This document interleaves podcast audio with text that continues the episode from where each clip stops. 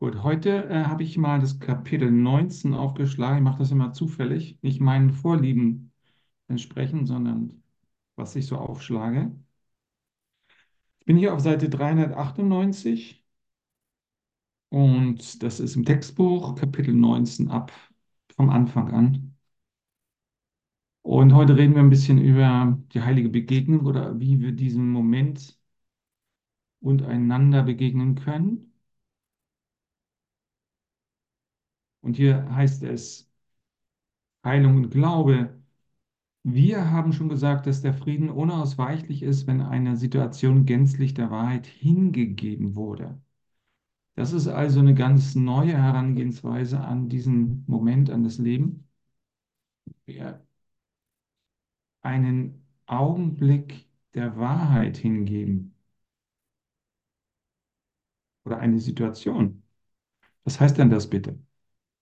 Was haben wir noch nie gemacht als Menschen? Denn normalerweise haben wir, wenn wir uns angucken, wie wir auf das Leben reagieren, eine Verteidigungshaltung eingenommen.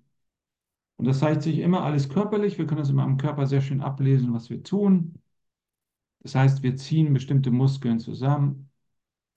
Nackenmuskeln, Schultern, Brustkorb kann oder auch der Bauch. Überall kann es ziepen und energetisch können wir uns von der Welt oder von dem Universum abschneiden, indem wir da also bestimmte Sachen einkapseln. Vielleicht wollen wir auch nicht bestimmte Gefühle fühlen. Und wir leben dann sozusagen noch in einer kleinen Ecke unseres Systems, weil wir uns da noch einigermaßen wohlfühlen. Und dieser erste Satz bittet uns also, wenn wir eine Situation der Wahrheit hingeben, das müsste ja eigentlich heißen, dass wir alles hingeben, ja? dass wir alles überantworten. Auch unseren Körper, unsere ganzen Verteidigungsstrategien einfach mal entspannen, wehrlos in diesen Moment reinkommen und mal gucken, was passiert. Also wir haben schon gesagt, dass der Frieden unausweichlich ist, sagt er, wenn eine Situation gänzlich der Wahrheit hingegeben wurde. Sein Erlangen ist das Kriterium, also das Erlangen des Friedens, anhand dessen die Gänze der Hingabe sicher angenommen werden kann.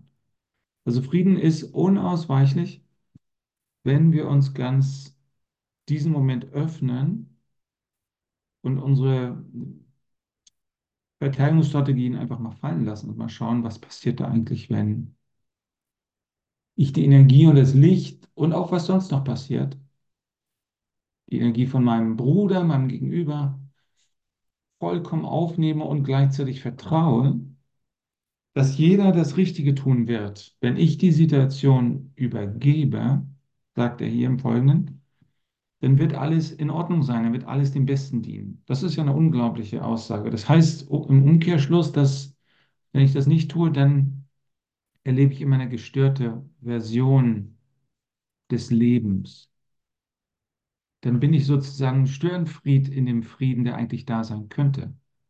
Dadurch, dass ich also, sagte, Preferences, also Vorlieben habe, das heißt natürlich, dass ich 90 Prozent der Realität aussortiere ständig, weil mir das nicht gefällt, mir dann also so eine eigene Welt zusammenbaue. Das führt aber energetisch gesehen immer dazu, wenn ich was ablehne, energetisch, dass sich das sozusagen irgendwo ansammelt. Sagte mal ein, ich weiß nicht, ob das Osho war, der wer das sagte, oder ein Zen, nee, war ein Zen-Lehrer, der sagte, alles, was du jetzt nicht lebst oder was du jetzt ablehnst, das wird dir Probleme in der Zukunft machen. Es erzeugt sozusagen einen energetischen Aus Außendruck. Die Welt wird immer größer und größer, weil ich immer mehr hinpacke, was ich jetzt gerade nicht will. Und das will immer wieder zurückkommen.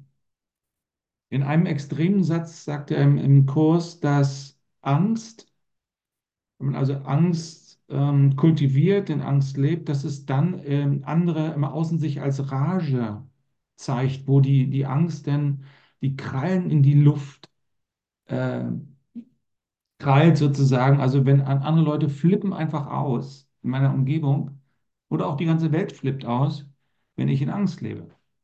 Und hier ist es eben darum, wird noch dazu, er wird noch darüber reden, dass das Einzige, was wir haben, um dies zu tun, erstmal, der Glaube ist, also der Glaube an, an Gott und an die Erlösung und daran, dass wir in Gott leben. Wenn wir in Gott leben, dann können wir vertrauen, wenn Gott uns liebt.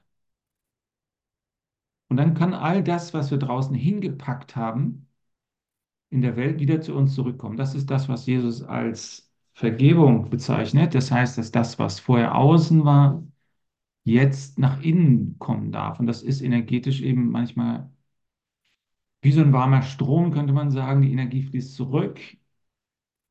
Alle Blockaden lösen sich auf und es, wir kommen diesem Gefühl der Einheit näher, das ja immer da ist.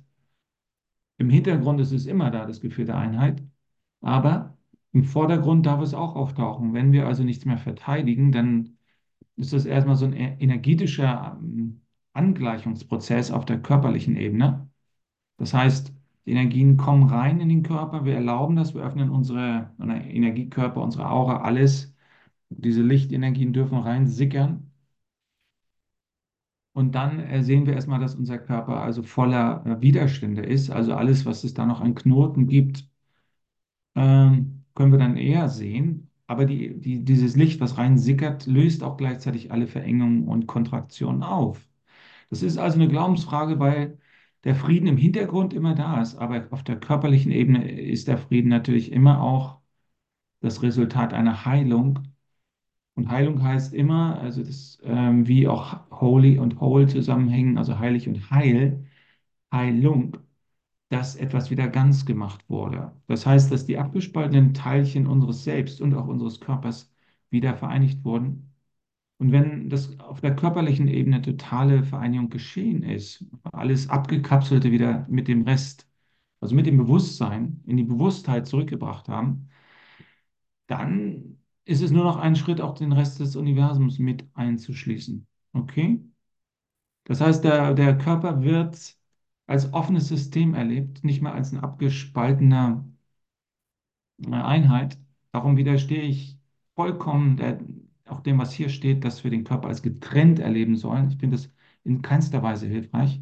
Ich denke, wir sollten da reingehen und uns über den Körper transzendieren. Denn wenn der Körper ganz vereint ist in unserem Gewahrsein, ihn ganz bewohnen, dann öffnet er alle Türen und wir sind offen zum Universum und die, der energetische Ausgleich führt dann dazu, dass wir die Einheit von allem in uns spüren. Das ist einfach äh, das, was vorher im ähm, Hintergrund war, also wie die weiße Leinwand, auf die die Welt projiziert wurde, diese, dieses Gewahrsein unseres Geistes, der Raum, in dem unser Leben geschieht.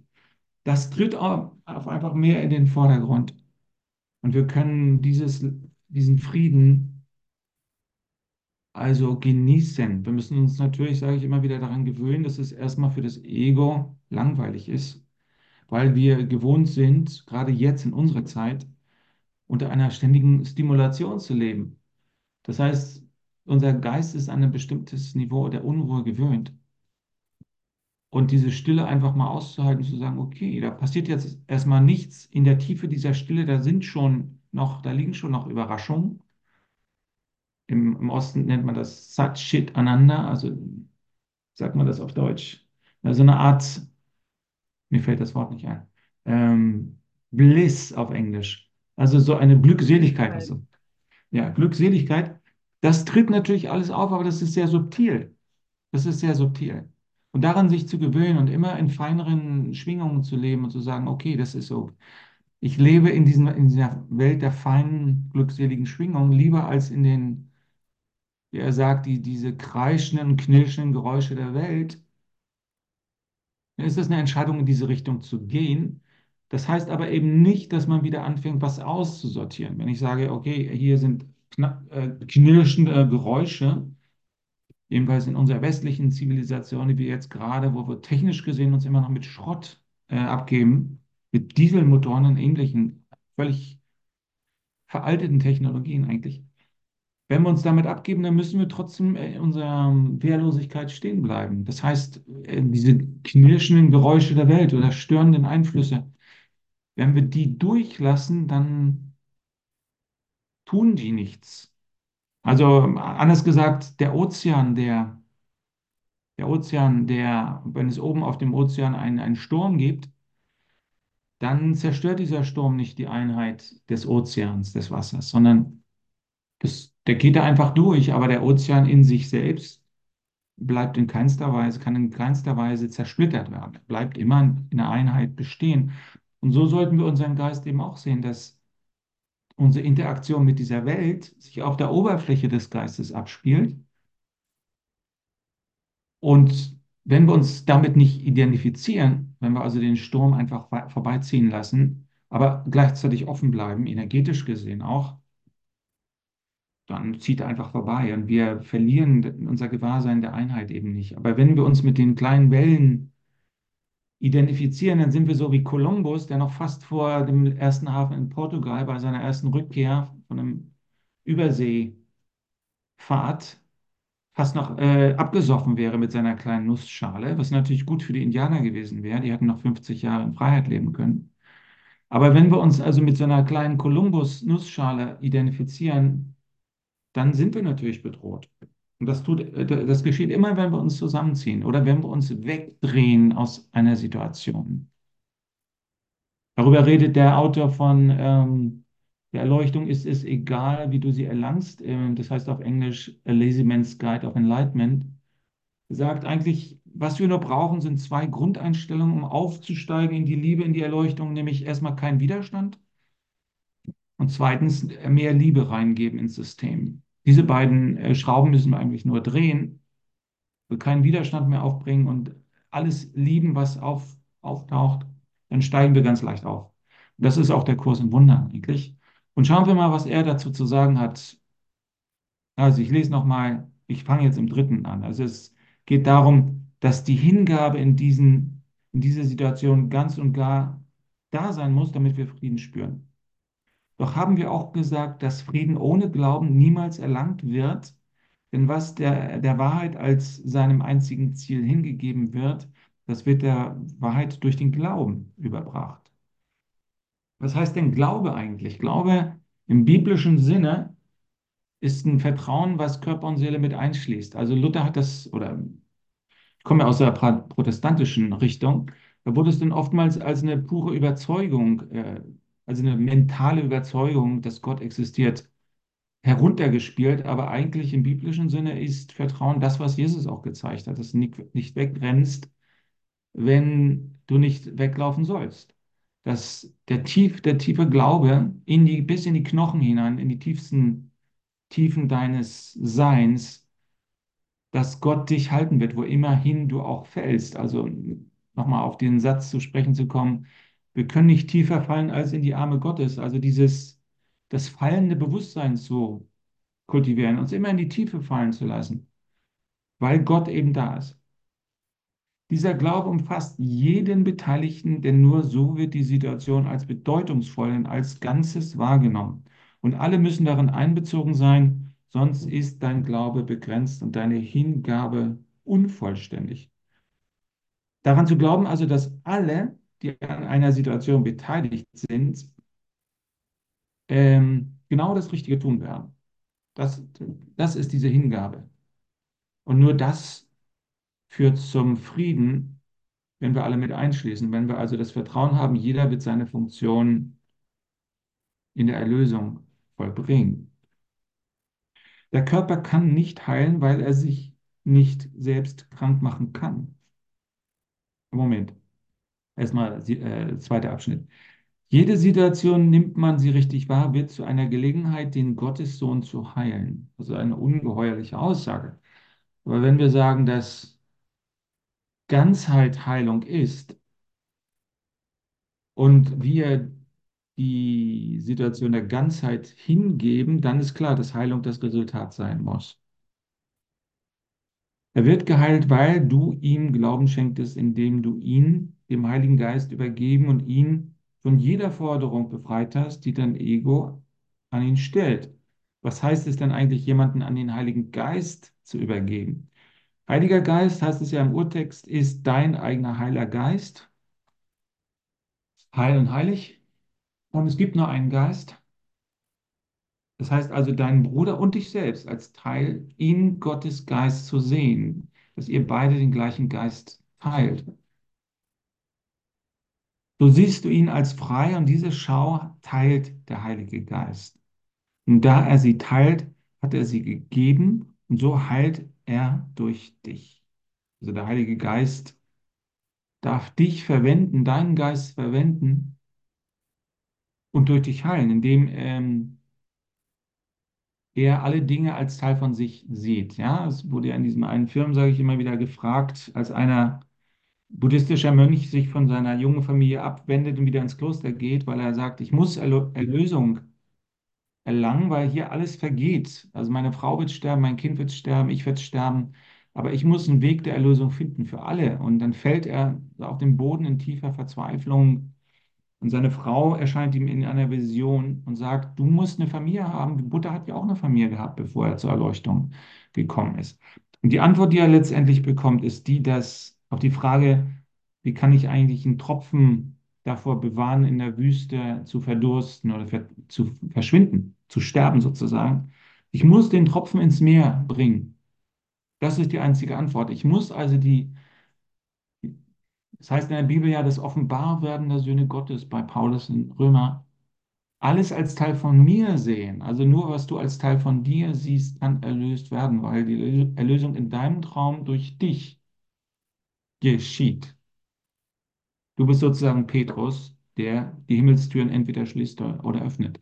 Erlösung ist entweder für jeden in deinem, in deiner Welt oder auch nicht für dich. Das heißt, wenn du jemanden ausschließt, dann bist du außerhalb des Kreises der Sühne, sagt er. Das ist so diese Dynamik. Es ist entweder ganz oder gar nicht. Dich mit ihm, also mit dem Heiligen Geist, in einem vereinten Ziel verbinden, ist das, was dieses Ziel wirklich macht, weil du es ganz machst. Und das ist Heilung.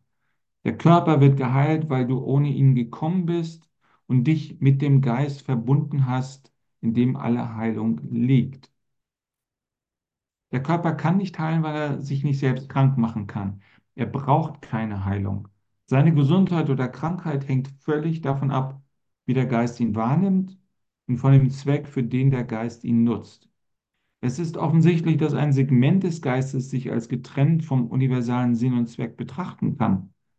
Wenn das geschieht, wird der Körper zu einer Waffe, die gegen diesen Zweck genutzt wird um die Tatsache aufzuzeigen, dass die Trennung stattgefunden hat. So wird der Körper zu einem Instrument der Illusion und handelt dementsprechend. Er sieht, was, er, was nicht da ist, hört, was die Wahrheit nie gesagt hat und verhält sich wahnsinnig, da der Wahnsinn ihn gefangen hält. Also das, das, äh, er beschreibt also hier im Grunde, wie wir die Welt sehen, in welcher Situation wir uns gerade befinden dass wir uns also als getrennt wahrgenommen haben und uns jetzt entscheiden, ähm, auf welche Art und Weise auch immer zurück in die Einheit zu kommen. Und das heißt eben nicht irgendwas zurückzulassen, sondern alles aufzunehmen und verwandelnd äh, sein zu lassen. Solange du denkst, du kannst was zurücklassen, hängst du fest. Also alles, was du ablehnst, ist wie ein, ein Anker, der Angelhaken, auf den der Fisch beißt, wenn du irgendwas zurückweist, dann hält es dich genauso gefangen wie ein Haken in deinem Maul, in deinem Fischmaul. Nur die Annahme kann dich jemals frei machen. Und darum ist Vergebung notwendig. Ohne Vergebung geht es nicht. Du kannst nicht von etwas befreit werden, was getrennt von dir ist. Wir versuchen das ständig irgendwas wegzuschieben, was wir nicht mögen. Aber wenn wir uns von etwas abwenden, kommt es zurück. Das ist besonders dann äh, offensichtlich, wenn Beziehungen kaputt gehen und wir uns nicht angucken, warum, was eigentlich geschehen ist, dann unser Versagen auf den anderen projizieren und den wegschicken. Und dann kommen die gleichen Typen wieder in unser Leben, weil es nicht vergeben ist. Tja, das haben viele gemacht und die haben sich nie angeguckt, was ist denn da eigentlich, was habe ich denn da eigentlich mit zu tun? Also diese Idee, ich bin verantwortlich für das, was ich sehe, auch im Zwölf-Schritte-Programm stark vertreten. Ich bin verantwortlich, muss die Verantwortung übernehmen für das, was in meinem Geist geschieht. Das ist ja heute auch die Lektion. Äh, ich erlebe die Folge meiner Gedanken nicht allein. Also mein Denken beeinflusst die Welt.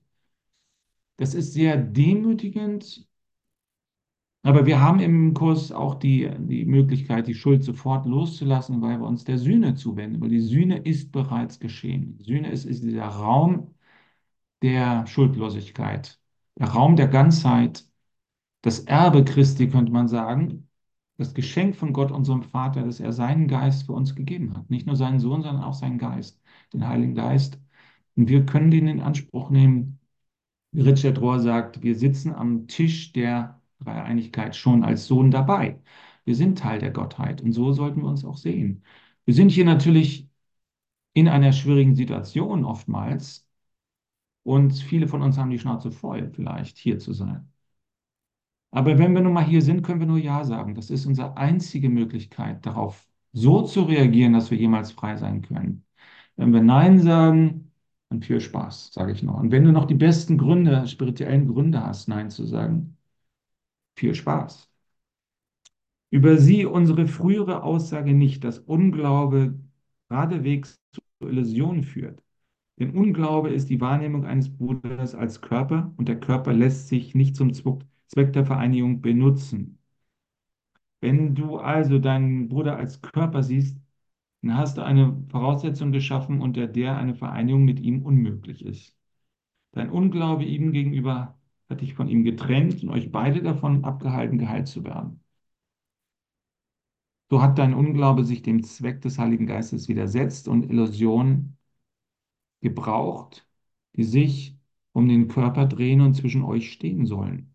Dann wird der Körper krank erscheinen, denn du hast ihn zu einem Feind der Heilung und zum Gegenteil der Wahrheit gemacht. Das heißt also, wir müssen uns mit dem in den Geist eintunen. Wenn wir also nicht das wegschieben wollen, was wir sehen, dass dann nämlich andere Leute als Körper auftreten, dann müssen wir unseren Geist, wir müssen es zulassen, dass die Einheit unseres Geistes das alles durchdringt, was wir in der Außenwelt sehen. Anders geht es nicht. In meiner begrenzten Weisheit. Wir müssen es unserem Geist erlauben, alle Dinge zu durchdringen. So, das ist meine Antwort darauf. Also auch den Körper des anderen und damit seinen Geist mit einzuschließen. Es kann nicht schwer sein zu begreifen, dass Glaube das Gegenteil von Unglauben sein muss. Doch ist der Unterschied in ihrer Wirkungsweise weniger augenfällig, obwohl er unmittelbar aus dem fundamentalen Unterschied in dem folgt, was sie sind. Unglaube begrenzt immer und greift stets an. Der Glaube beseitigt alle Begrenzungen und macht ganz. Der Unglaube zerstört und trennt. Glaube heilt und vereinigt. Der Unglaube stellt Illusion zwischen den Sohn Gottes und seinen Schöpfer. Der Glaube beseitigt alle Hindernisse, die sich zwischen ihnen zu erheben scheinen. Der Unglaube gibt sich gänzlich Illusion hin, der Glaube ganz und gar der Wahrheit. Eine partielle Hingabe ist unmöglich. Die Wahrheit ist die Abwesenheit von Illusion, die Illusion die Abwesenheit von Wahrheit. Beide können weder zusammen da sein noch am selben Ort wahrgenommen werden. Dich beiden hinzugeben heißt, ein Ziel aufzustellen, das ewig unerreichbar bleibt. Ein Teil davon wird nämlich durch den Körper angestrebt, der als Mittel angesehen wird, die Wirklichkeit durch Angriff ausfindig zu machen. Der andere Teil möchte heilen und wendet sich deshalb dem Geist zu, nicht dem Körper. Ja, gehen wir mal hier auf äh, Abschnitt 7 unten.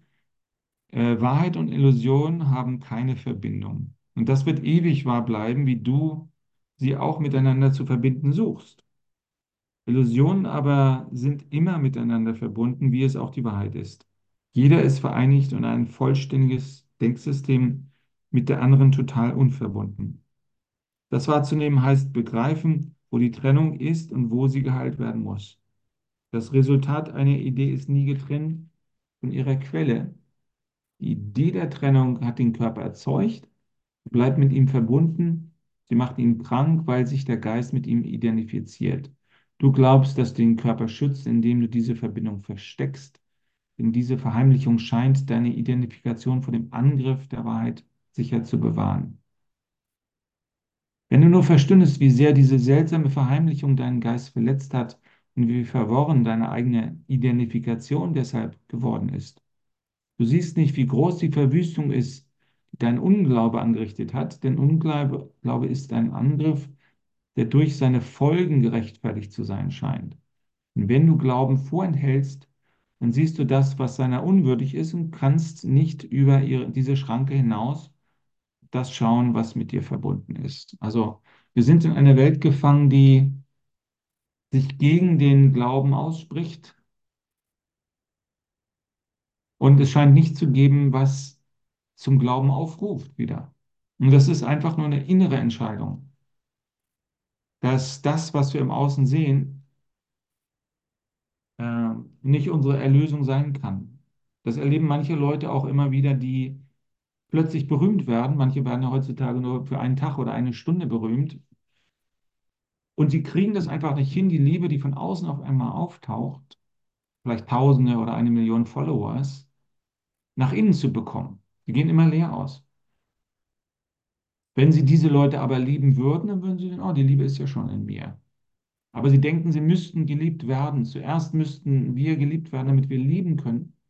Das ist unser Druckschluss.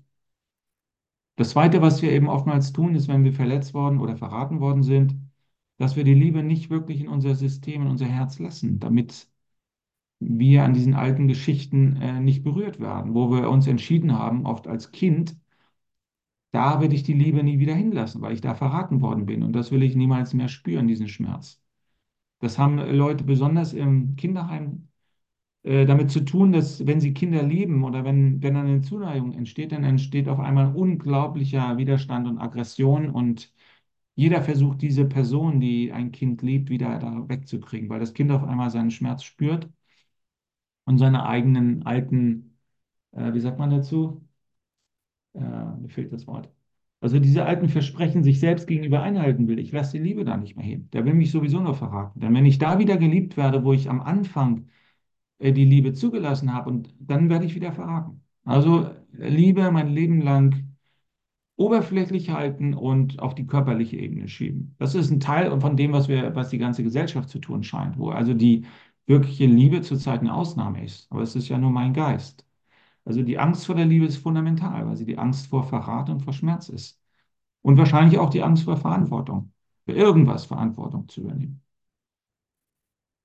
Und die Liebe ist natürlich auch die Entscheidung für Gott. Und da haben wir noch ein ganz großes Problem mit, dass wir es nicht mögen, wenn über uns noch irgendeine Art von Autorität steht. Wir wollen immer auf, auf, auf der Spitze der, der, der, der Nahrungskette sozusagen stehen. Wir wollen entscheiden, wo wir hingehen. Aber es gibt eine innere Instanz, und das kann auch die Postmoderne nicht wegmachen, so viel sie das auch versucht, nämlich das Gewissen, dass wir genau spüren, wenn wir äh, Scheiße gebaut haben. Wenn wir mit den falschen Leuten ins Bett gehen oder sonst was. Und nächsten Morgen fühlen wir uns einfach scheiße, weil wir einfach was völligen Wahnsinn gemacht haben. Und dem können wir nicht entkommen. Wir können diesem inneren Kompass von dem, was, was richtig und was falsch ist, nicht entkommen.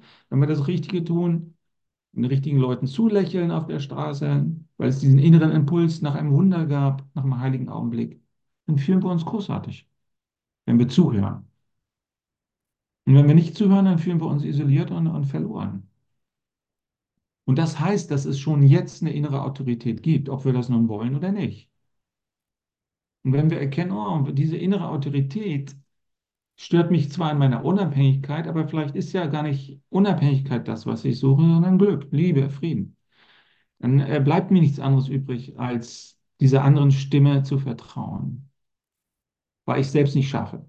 Ich kann alles aufhäufen an, an Liebe um mich herum, an, an Leuten, die mir ergeben sind. An, ich kann Geld und Dinge um mich herum aufhäufen, aber ich kriege es nicht auf die Seelenebene rüber transformiert, von außen nach innen.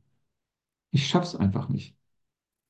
Ich kann es nur mich entscheiden zu lieben, mich wehrlos diesem Moment auszusetzen und dann schauen, was passiert. Ob das vielleicht ein Weg ist. Glauben heißt heilen es ist das Zeichen, dass du die Sühne für dich angenommen hast und sie deshalb mit anderen teilen möchtest. Durch den Glauben schenkst du die Gabe der Befreiung von der Vergangenheit, die du empfangen hast. Du verwendest nichts, was dein Bruder zuvor getan hat, um ihn jetzt zu verurteilen. Also das, das Opfer der Vergangenheit, also eigentlich das Opfer von dir, von allem, was du zu sein glaubst. Ich verbrenne die Vergangenheit in meinem Geist übergebe sie dem Feuer und guck mal, was bleibt, wenn ich nichts bin, sozusagen.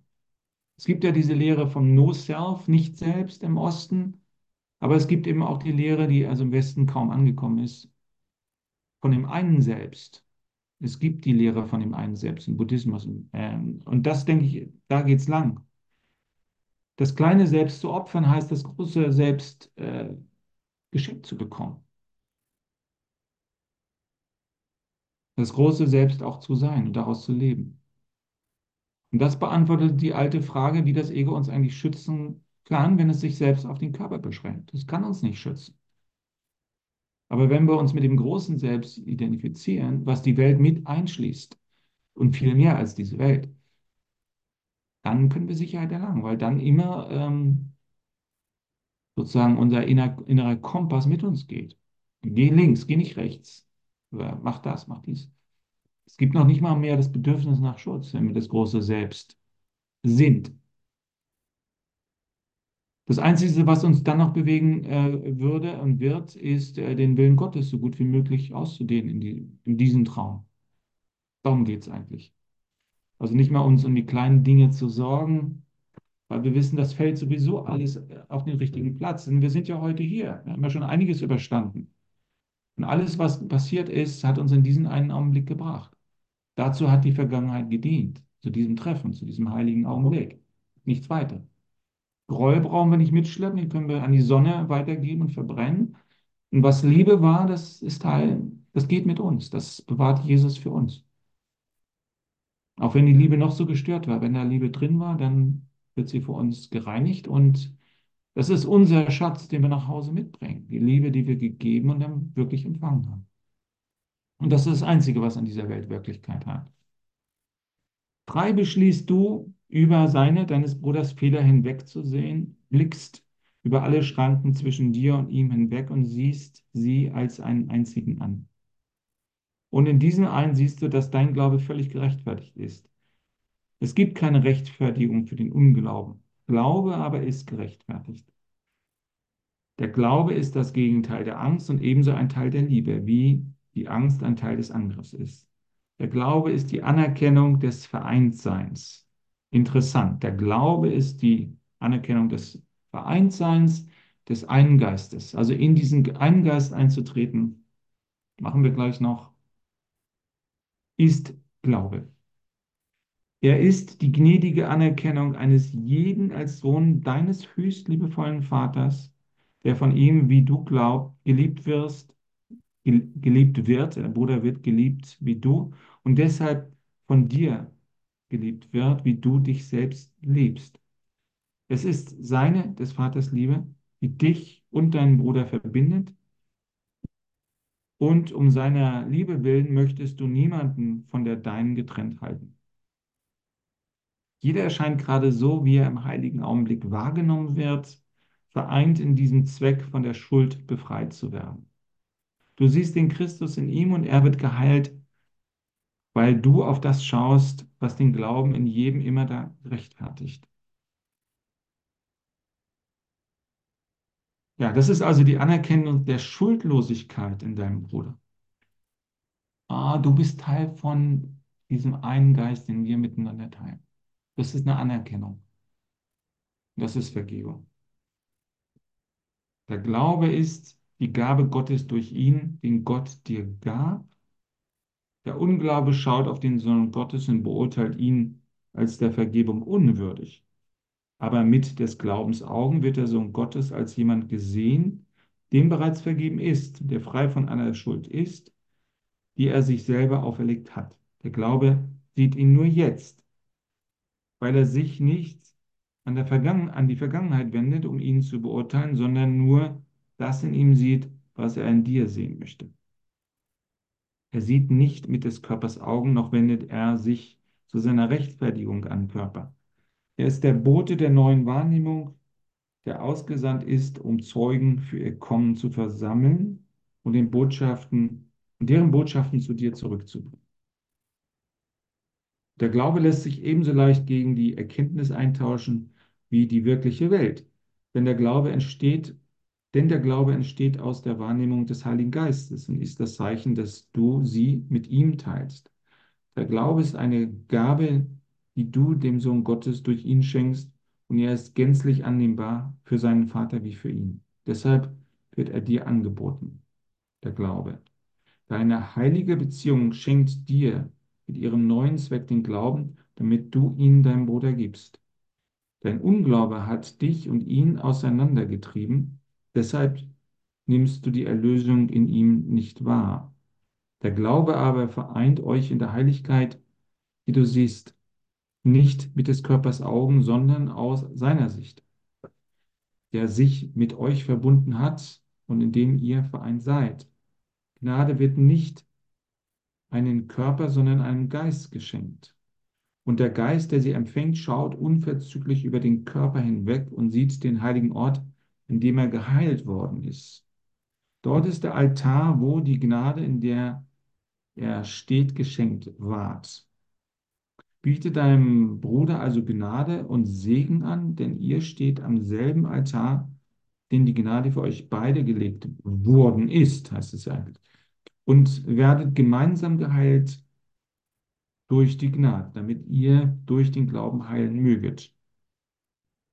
Im heiligen Augenblick stehst du mit deinem Bruder vor dem Altar, den Gott für sich selbst und für euch beide aufgerichtet hat.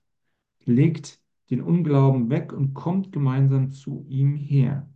Dort wirst du das Wunder deiner Beziehung sehen, wie sie erneuert worden ist durch den Glauben. Und dort wirst du begreifen, dass es nichts gibt, was der Glaube nicht vergeben kann. Kein Irrtum behindert seine ruhige Sicht, die das Wunder der Heilung mit derselben Leichtigkeit zu ihnen allen bringt. Und das, wozu der liebe Boten ausgesandt, äh, ausgesandt sind, das tun sie und sie kommen mit der frohen Botschaft wieder, dass es dir und deinem Bruder getan wurde und ihr zusammensteht vor dem Altar, von dem sie ausgesandt wurden. So, jetzt gehen wir mal ein bisschen in die Stille. Wir stehen vor dem Altar Gottes, wir sitzen davor. Und wir sind jetzt hier in einer Erfahrung miteinander, die bereits an sich eine Einheit bildet. Es gibt in uns keine getrennten Teile und auch nicht in unserer Wahrnehmung von diesem Moment, den wir hier am Altar Gottes teilen.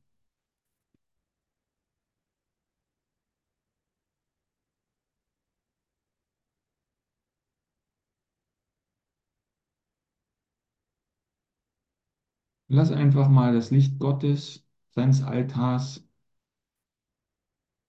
hinein in deine Seele, in alle Ecken, die du bisher verschlossen hast vor dem Licht. Du gesagt hast, oh, da will ich nicht hingucken, da will ich nicht geliebt werden. Dann öffne dich einfach der scheinbaren Grenzenlosigkeit des Universums.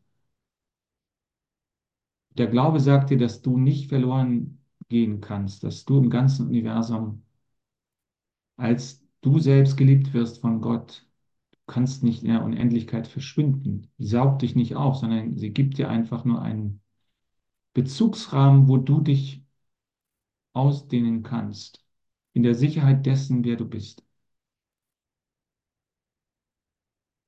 Deine Existenz gründet sich da, daher, geliebt zu werden, aus dieser Sicherheit heraus. Und diese Sicherheit kannst du an andere weitergeben, dass du sagst, die Liebe Gottes kann ich nur dann mir zu eigen machen, wenn ich sie weitergebe. Wenn ich mich als liebend erlebe. Wenn ich dich liebe. Und mein Job ist nicht, dich zu beurteilen, sondern als so geliebt zu erkennen, wie ich auch geliebt bin. Wie Gott sich selbst liebt.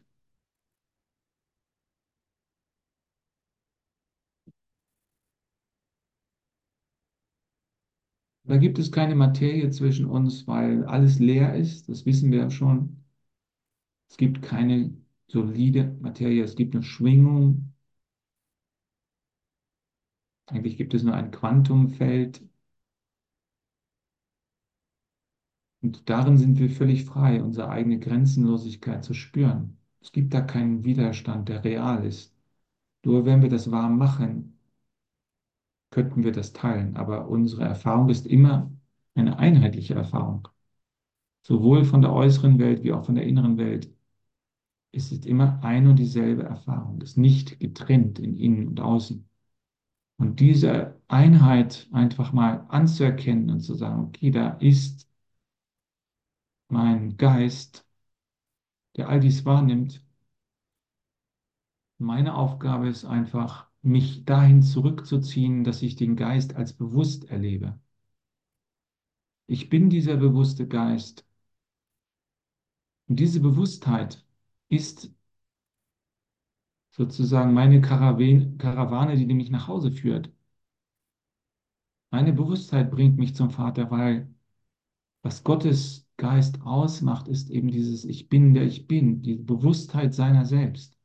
Und mich an dieses Ich bin in mir zu erinnern, ist mein Weg nach Hause. Aber eben zu erkennen, dass mein Bewusstsein meiner selbst eben nicht eingeschlossen ist in den Kopf, sondern diese ganze Welt umfasst. Und eben auch mehr, aber eben jetzt gerade mal diese Welt. Und immer wieder dieses Bewusstsein meiner selbst zu kultivieren und zu erkennen, das ist das Licht, was ich dir gebe. Diese Erkenntnis, dass wir bewusst sind, dass wir Geist sind, die sich durch ihre eigene Bewusstheit an den Vater erinnern. geht also darum, bewusst zu sein, ohne ein Objekt äh, zu haben, worauf wir uns konzentrieren, sondern einfach nur, okay, ich bin mir meiner selbst bewusst und ich erlaube es in diesem Raum meiner Bewusstheit, meines Geistes, ich erlaube es allen Dingen zu mir zu kommen. Und auch meines Vaters Liebe lade ich ein. Wie so ein Pott eines Alchemisten, wo er alles hineinwirft meine Bewusstheit ist das Feuer, das all das zu einer Einheit kochen lässt. Denn es gibt ja nur meine Bewusstheit, die ich mit Gott teile. Und die ist offen und klar, ungestört wie der Himmel, durch den ein paar Wolken ziehen. Aber kann, äh, sie kann niemals wirklich geteilt werden davon. Sie kann niemals verborgen sein wenn ich sie sehen will. Das heißt, mich mit meiner eigenen Grenzenlosigkeit anzufreunden, den Körper energetisch zu öffnen, es mir zu erlauben, die Energien zu spüren und sie auf mich zurückkommen zu lassen, von all den Dingen, die ich nach draußen gestellt habe, die ich mir vorgestellt habe. Alles darf zurückkommen. Ich will dich nicht mehr getrennt sehen. Du darfst auch zu mir zurückkommen.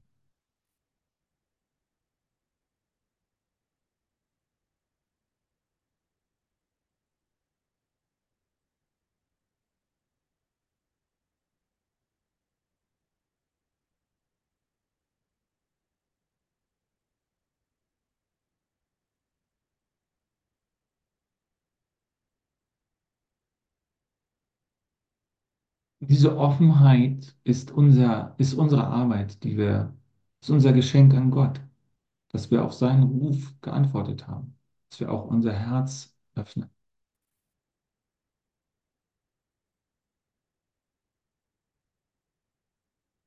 Dass wir eben nicht weggehen, sondern hier bleiben. Vor alle Dinge auf die Erlösung und das Offenbarwerden der Söhne Gottes warten dass wir uns als Kinder Gottes wieder erkennen.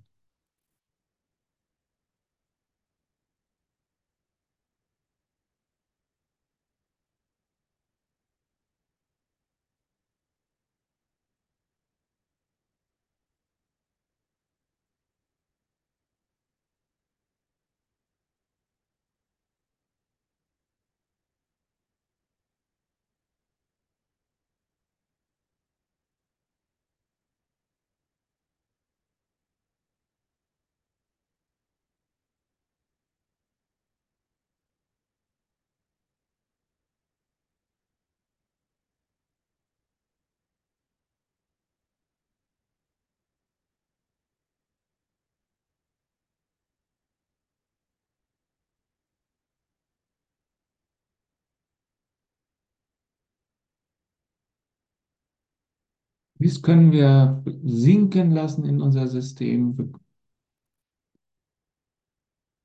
Wir können uns im Herzen auch wiederfinden mit diesem Bewusstsein unserer selbst und uns dort an Gott erinnern. Die Erinnerung an Gott ist nicht einfach eine abstrakte Geschichte, sondern ist eine, ein Spiel der Liebe.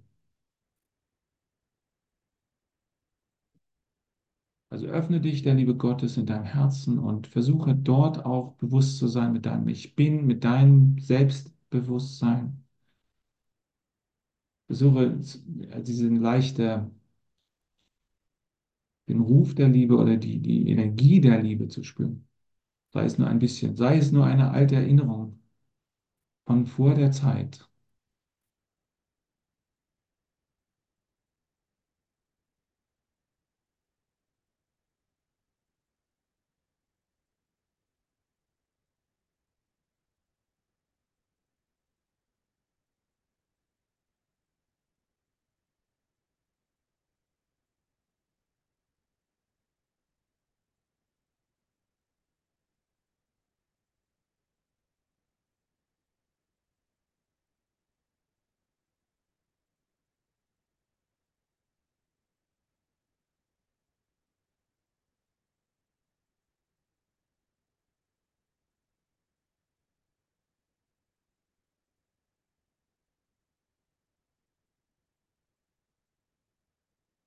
Also erlaube es Gott, dich zu lieben, auch wenn du vielleicht nicht weißt, warum er dich lieben sollte.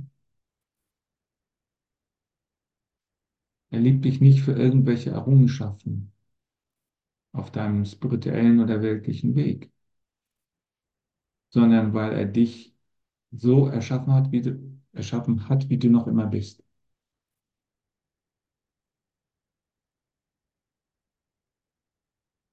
Als Teil seiner eigenen Selbstausdehnung.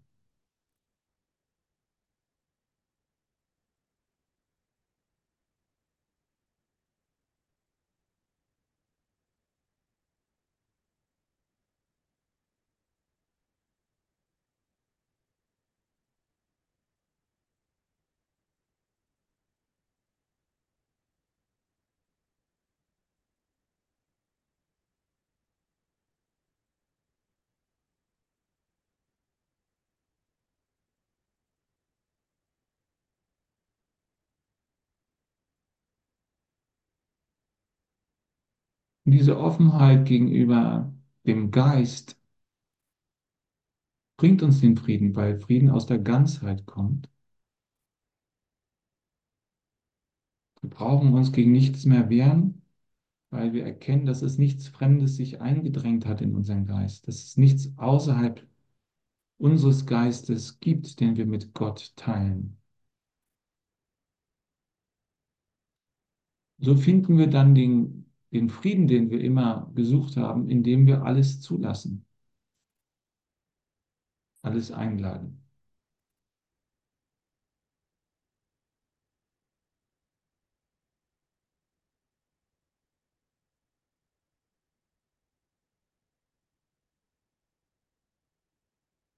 Der Frieden tritt als das hervor, was immer da war im Hintergrund.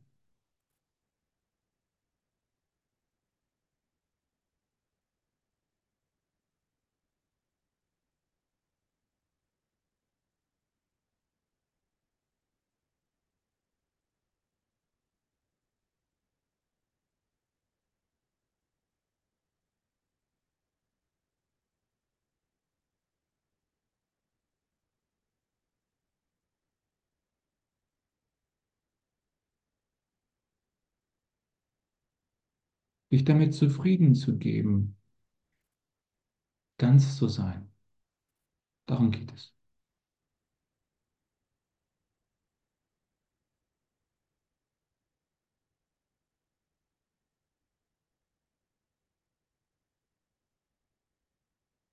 All deine Schmerzen und Probleme an dieses, an diesen Geist einfach zu übergeben, das ist eine Einladung dieses heiligen Moments dass du sie mit dem Wind fliegen lässt.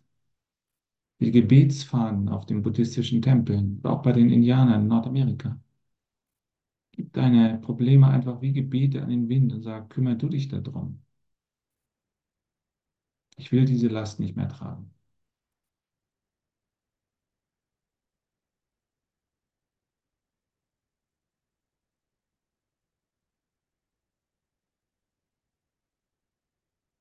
Sind miteinander verbunden, weil wir schon im Geist Gottes zusammen leben, weil wir diesen einen Geist zusammen teilen. Auch wenn jeder da drin ein einzigartiges Licht repräsentiert, was niemand anderer ersetzen kann.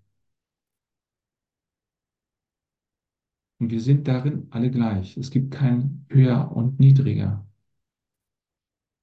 Unsere Schönheit wird nicht von unserer Einzigartigkeit ähm, vermindert, sondern geradezu hervorgerufen oder verstärkt. Du kannst also in deiner Sicherheit ruhen, dass dein Licht einzigartig ist, obwohl du unbegrenzt bist. Du musst dich nicht zusammenziehen, um du selbst zu bleiben, sondern du kannst dich entspannen in die Weiten des Geistes. Dann tritt erst dein wirkliches Selbst hervor.